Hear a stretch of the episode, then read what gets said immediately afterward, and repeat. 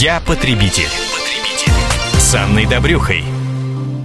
Осенью, как известно, начинается не только учебный, но и деловой сезон. Появляются новые возможности для трудоустройства, открываются новые проекты. Что важно знать, устраиваясь на работу, чтобы впоследствии не оказаться бесправным и иметь возможности отстаивать свои интересы? В этом мы будем разбираться с опытным экспертом по трудовому законодательству, юристом Центра социально-трудовых прав Сергеем Сауриным. Сергей, здравствуйте. Здравствуйте.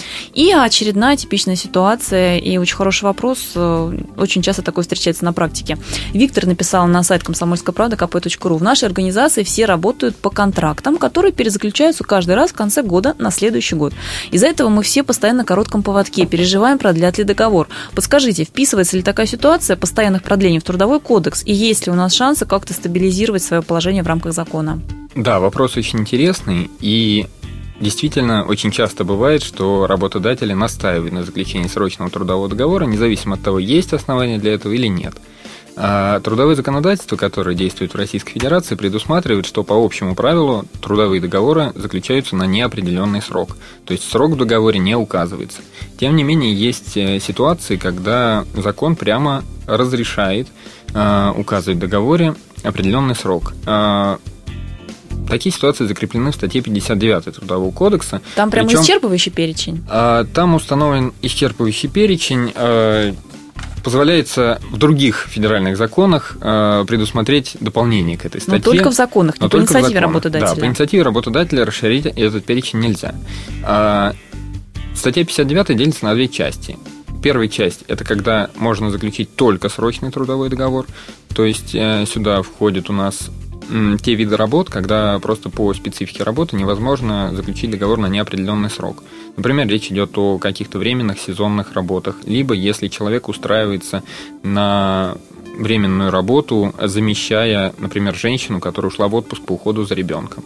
А, очевидно, что в данной ситуации принять а, такого работника на неопределенный срок работодатель просто не может, потому что сама работа обусловлена определенным сроком ее выполнения. В первом случае это окончание сезона, во втором случае это выход на работу а, сотрудника, который в настоящий момент отсутствует. И вторая часть, там перечислены другие случаи, когда а, по соглашению между работником и работодателем закон дозволяет заключать срочный трудовой договор. А, законодатель включил сюда такие случаи, как, например, заключение срочного договора с работником, который обучается по очной форме обучения – это заключение срочного трудового договора работодателем малым предпринимателем.